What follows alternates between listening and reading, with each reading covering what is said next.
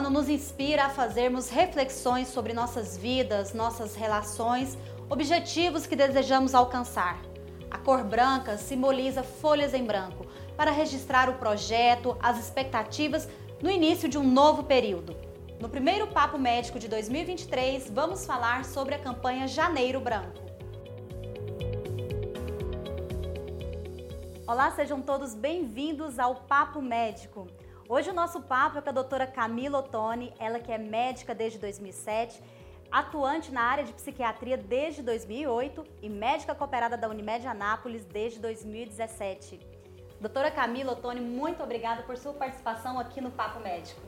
Eu que agradeço a oportunidade de poder estar aqui com vocês. Eventos como esse são muito importantes para a sociedade, para a população, para ver até mesmo se a gente consegue passar algumas informações e diminuir um pouco o preconceito com essa especialidade que é tão importante e as pessoas evitam tanto procurar ajuda, que é com psiquiatra, com a saúde mental de modo geral. O Janeiro Branco desse ano, o tema é A Vida Pede Equilíbrio. Tem como? Ah, a vida é instável, então como que eu vou conseguir equilíbrio? A gente vai precisar sempre né, de autoconhecimento, por isso é tão importante a ajuda de um psicólogo, de um profissional da saúde, porque o autoconhecimento, reconhecer o que a gente sofre, quais são as maiores dificuldades, o que gera um desgaste físico, emocional é, e o que fazer. É fundamental cuidar das, da saúde física, da alimentação, de uma noite bem dormida, né? o equilíbrio do trabalho também. Muita gente fala assim: ah, vou parar de trabalhar para ter um, uma saúde mental. A ausência do trabalho também gera um desconforto, também acho que não seria por aí, mas tentar equilibrar. Eh, não é só fazer as coisas que a gente tem vontade, não, a gente tem que ter responsabilidade, a vida faz parte, termos obrigações, não é só fazer o que a gente quer, a gente precisa também respeitar as regras, precisa ter um limite aí, o que eu posso, pelo bem comunitário também. Ah, eu quero fazer isso, mas vai gerar um, um desgaste em outras pessoas muito grande. Viver então, em sociedade é viver isso, em né? sociedade a gente precisa respeitar os limites sociais também, né? Mas é importante um corpo, né, um corpo saudável auxilia para ter uma mente saudável e vice-versa. Doutora, então assim, quando as pessoas pensam em saúde mental, quais os sintomas de alerta que elas têm que observar? Sintomas de alerta são inúmeros, né? Ansiedade está presente no cotidiano, está presente na nossa vida, mas quando a gente vai ter um maior cuidado, é, principalmente quando passar para os sintomas físicos. É muito comum ter alteração no apetite, alteração do sono, alteração sexual.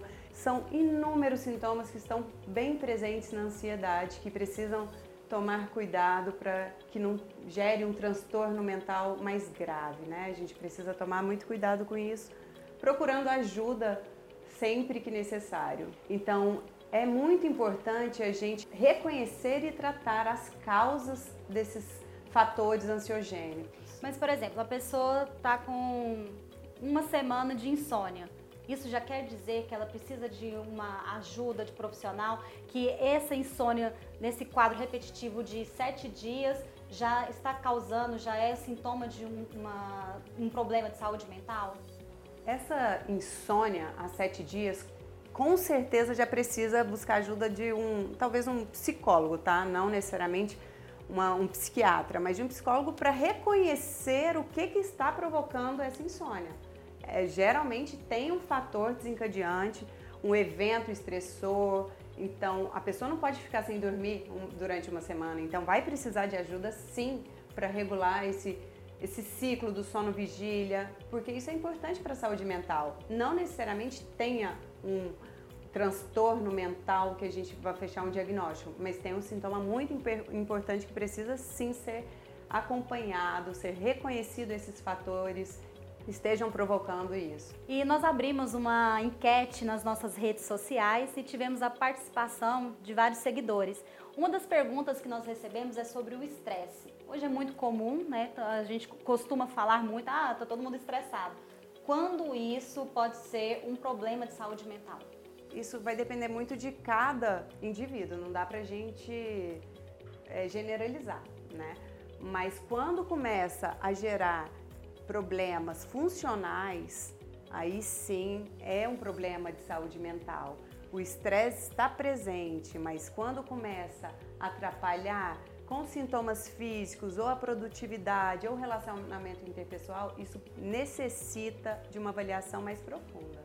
Outra pergunta dos nossos seguidores, a gente já falou sobre isso, né? Um pouco a ansiedade é, como tratar a ansiedade, uma ansiedade corriqueira, de uma ansiedade que já virou um transtorno, né?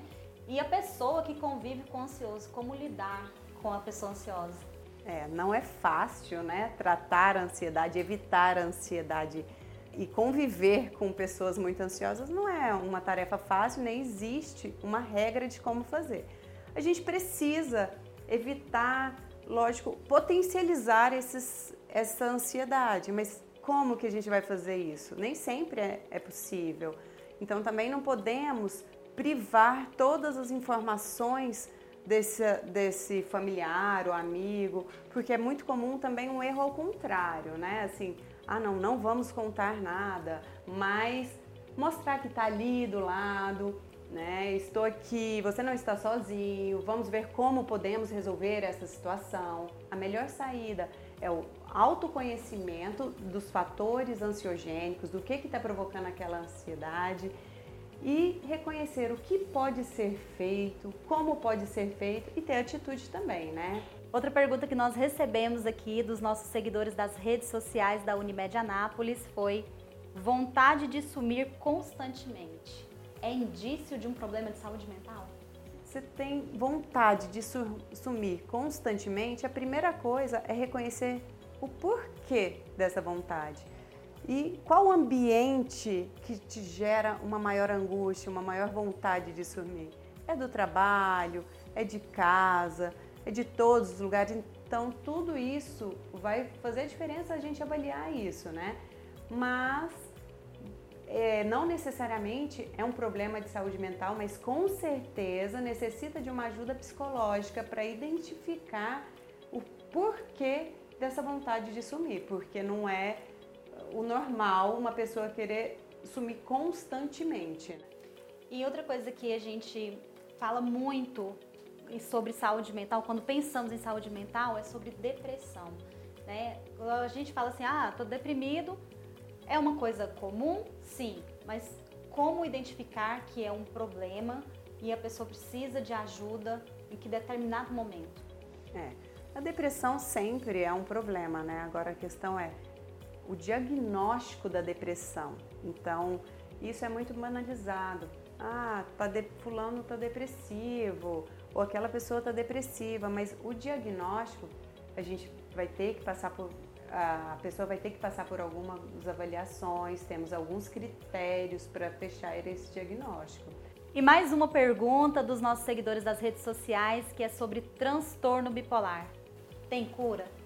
Então, transtorno bipolar não tem cura. Porém, não desanimem, porque tem controle, tem tratamento e quanto antes iniciar o tratamento, melhor vai ser o prognóstico. Então, o fator genético conta muito.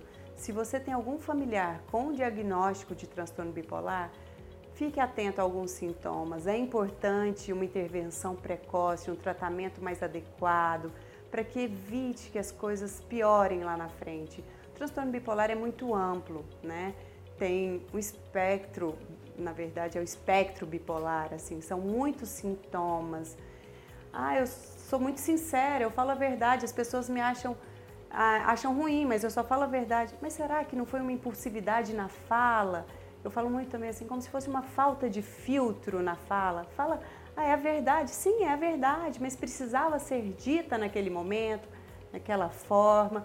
Então, isso são características que a gente precisa avaliar, essa impulsividade, tanto na fala como na alimentação, como em compras. Ah, eu tive um dia muito estressante ah, vou fazer compras para me desestressar, vou comer essa caixa de chocolate inteira. A gente tem que tomar cuidado com essas atitudes. E aí, considerando esse contexto da nossa sociedade, doutora, é, quais são os sinais que as pessoas podem verificar, podem observar e falar assim, não, a partir daqui você já ultrapassou uma linha do que é natural, do que seria normal. E aí já passa a ser um transtorno, já passa a ser um, uma situação de cuidado com a saúde mental. Essa avaliação a gente necessita fazer com. É muito detalhada, né? Mas o histórico familiar também conta muito. Na psiquiatria, na maioria das, das doenças psiquiátricas, o fator genético conta muito. Então, se você tem algum familiar, que seja mãe, pai, irmãos, ou primos, tios, avós, principalmente, esses são os mais comuns, com algum transtorno psiquiátrico, não necessariamente que faça tratamento, que a grande maioria não faz, mas necessita de uma atenção especial talvez um psicólogo, né? A saúde mental não é só do psiquiatra. Saúde mental tem vários outros especialistas. Tem o psicólogo, o terapeuta ocupacional, assistente social. Temos muitos especialistas envolvidos nisso que a gente não pode esquecer. Mas, mas quando ele trata de criança também, na infância é muito importante a gente avaliar o desenvolvimento daquela criança também. Então a gente tem que ter alguns sinais de alerta desde a infância. Doutora Camila Ottoni, agradecemos por esse bate-papo com muitas informações importantes para todos nós. Eu que agradeço a oportunidade de estar aqui e gostaria de convidar vocês, todos que estão nos assistindo, para cuidar da nossa saúde mental. É muito importante e procurar a ajuda de um especialista sempre que necessário. Não tenha preconceito. O psiquiatra não é só médico de doido, mas eu falo que a gente precisa cuidar para a sociedade não enlouquecer. O Papo Médico está em todas as redes sociais da Unimed Anápolis. A cada mês teremos um tema sobre saúde para bater um papo com os médicos cooperados. Você também pode participar enviando suas sugestões e dúvidas pelas nossas redes sociais. Muito obrigada e até o próximo Papo Médico.